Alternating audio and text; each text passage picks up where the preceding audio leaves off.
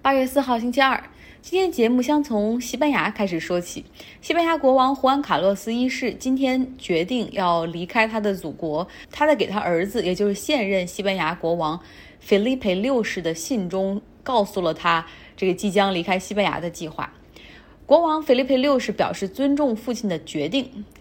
那问题就来了，都已经八十二岁的胡安·卡洛斯为什么要离开？简而言之，是因为丑闻和诉讼。他希望自己的离开能够让儿子的威望和荣和名誉不会受到他的影响。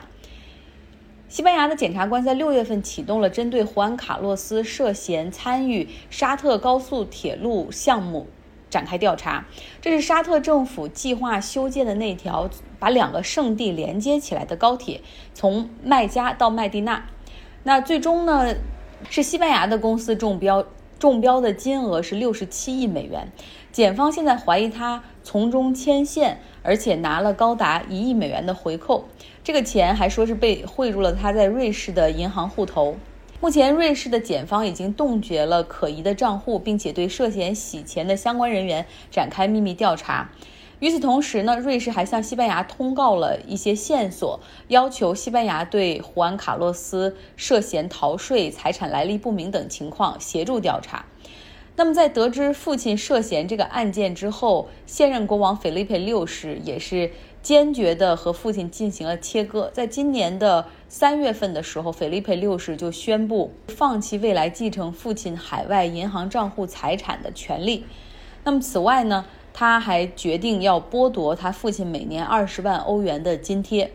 那目前呢，胡安·卡洛斯这个老国王哈，到底要去哪儿生活，目前还是一个未知数。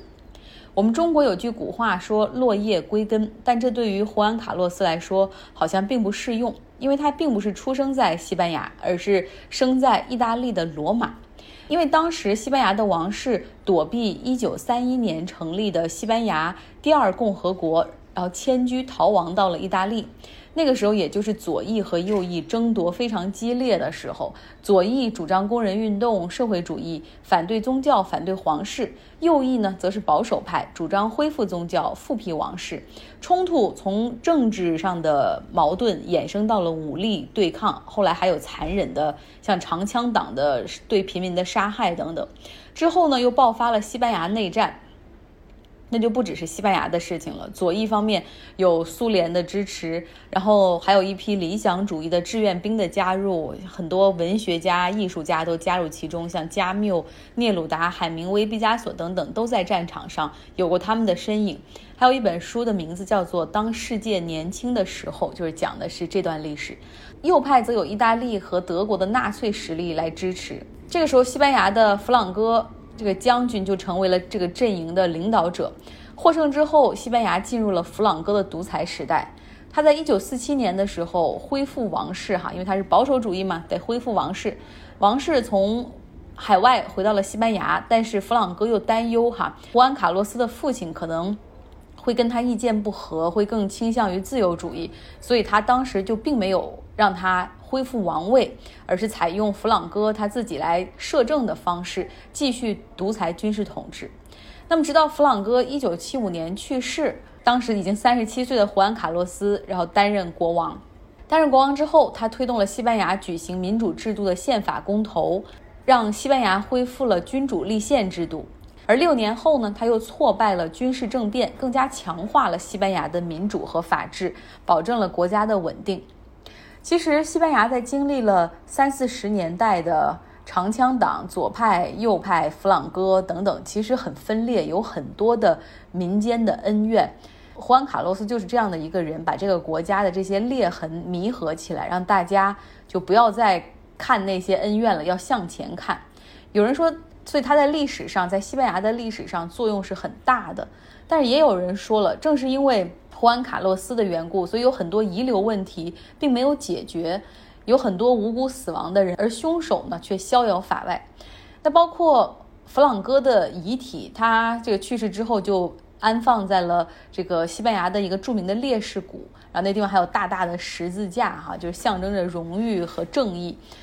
然后很多人认为说，为什么西班牙政府没有对他进行清算？所以说，当胡安·卡洛斯在二零一四年六月份退位，把王位的继承权给了儿子菲利佩六世的时候，然后这个新国王没有老父亲的那样的威望哈，所以这种矛盾在二零一七年的时候爆发，就是一些左派非常愤怒，去去挖出了这个弗朗哥的尸体，最终让他的家人把他的遗体迁到了其他公墓去，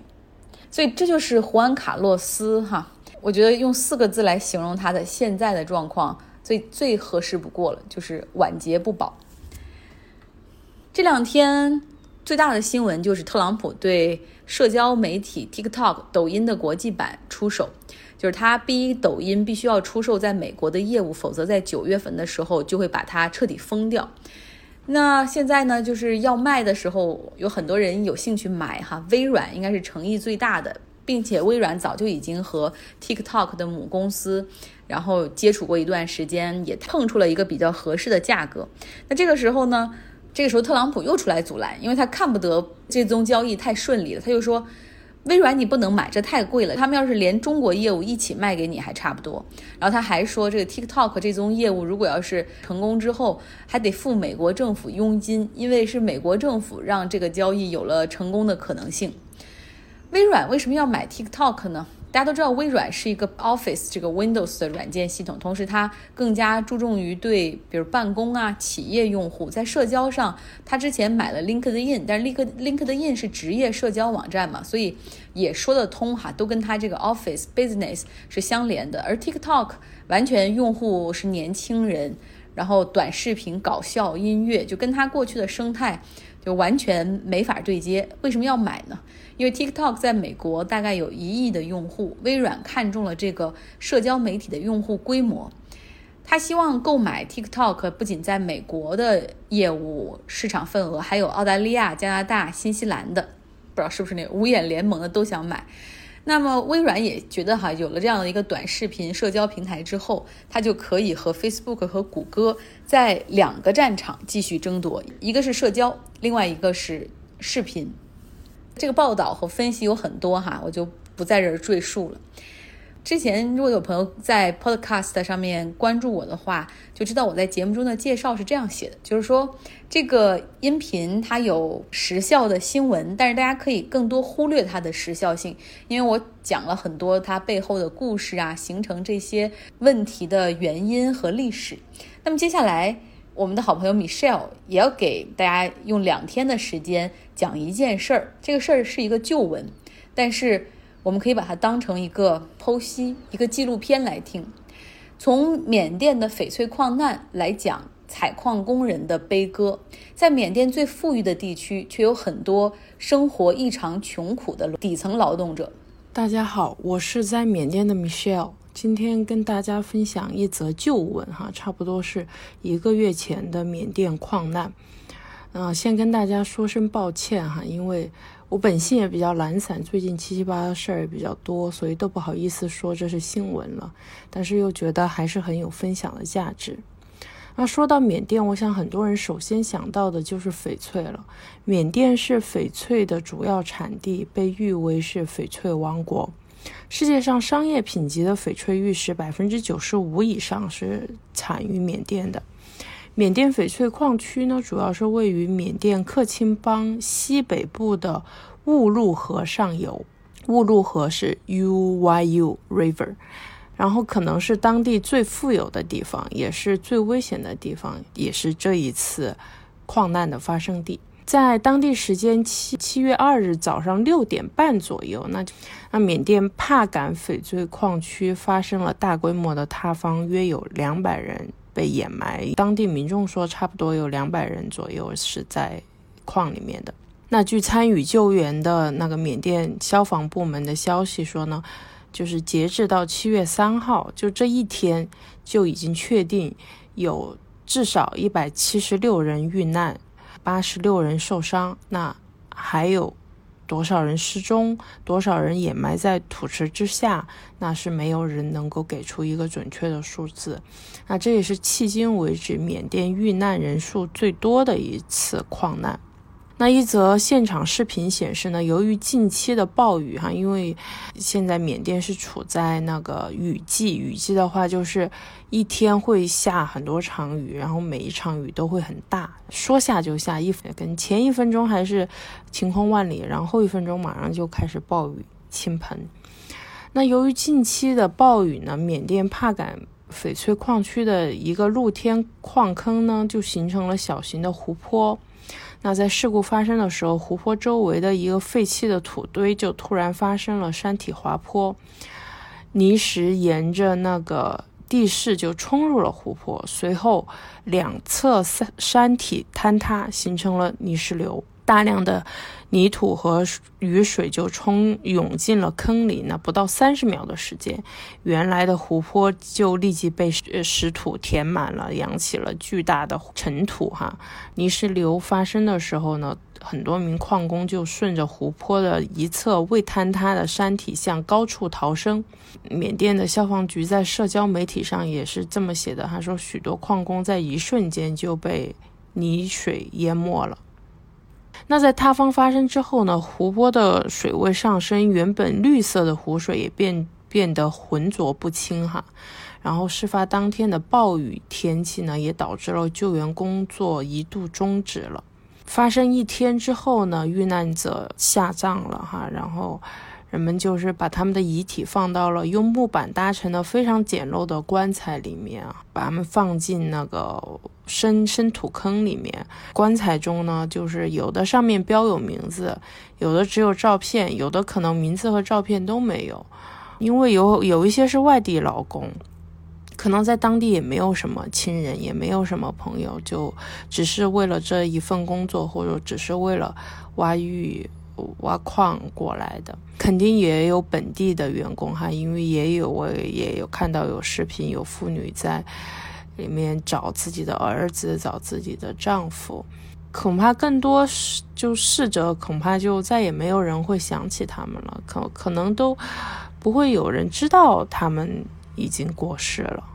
到了七月三号晚上呢，总统府就发布消息，成立了帕敢矿难调查委员会。这个委员会就将负责调查事故的原因，调查事故各级相关负责人，还有慰问啊、资助遇难者家属啊，还有制定预防措施等多项工作，会尽快向总统提交那个调查报告。哈，到了七月六号，国防军就发布公告称。就这件事情，已经追究了两名在安全工作方面未做到位的国防军军官的责任。那这两名被追责的军官当中呢，有一位是克钦邦安全与边境事务部的部长，然后另一个人呢，当时身份还就是不清楚哈，没有没有公布。据悉呢，这两名被追责的军官呢，会被调离现在的那个安全工作岗位。然后暂时回到国防军任职，但是没有被立即停职，而且国防军表示会继续就矿难的事件展开追责的工作。但到现在其实已经一个月了哈，我也没有再查到更多的媒体媒体上的对这件事情的一些报道。矿难发生之后呢，华人是第一时间就组织救援的，还有捐赠。款项捐赠物资啊，这些哈，因为华人在当地也是有很多基金会呀、协会呀哈，这些筹集了超过四亿缅缅币的善款，四亿缅币差不多就是两百多万人民币哈，交给了政府相关的部门，但政府对于遇难者家属是提供。五十万缅对受伤的人员呢是提供每人提供二十万缅币，大家可以算一下，一两百缅币差不多等于一人民币。还有那个缅甸珠宝协会啊，还有珠宝公司啊，对遇难者家属提供的是每户七十五万缅币，对受伤的人是每人提供三十七点五万缅币。大家可以算一下，这个钱是非常少的哈，我觉得。那么这次矿难是纯属是意外吗？我觉得不能这么说。我们多了解一下就能够知道，在当地的情况下，矿难是肯定会发生的，只是说发生的时间问题和规模问题。那其实有一个组织哈，是叫采掘业透明倡议组织 （Extractive Industries Transparency Initiative） EITI 的缩写）。有这么一个组织，多年以来都是持续表达对该地矿区的担忧哈。